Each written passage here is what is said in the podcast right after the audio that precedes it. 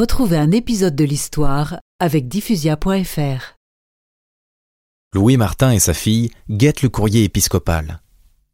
Le 1er janvier 1888, la réponse arrive de la prieuré du Carmel, Mère Marie de Gonzague. Elle propose l'entrée de Thérèse le lendemain du jour de Pâques.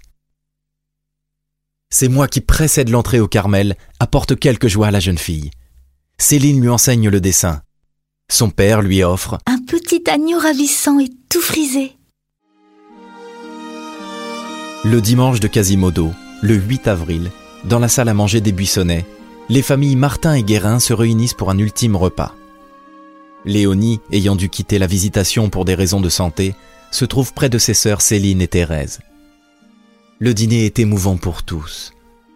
Monsieur Martin, silencieux, ne cesse de regarder tendrement sa petite reine.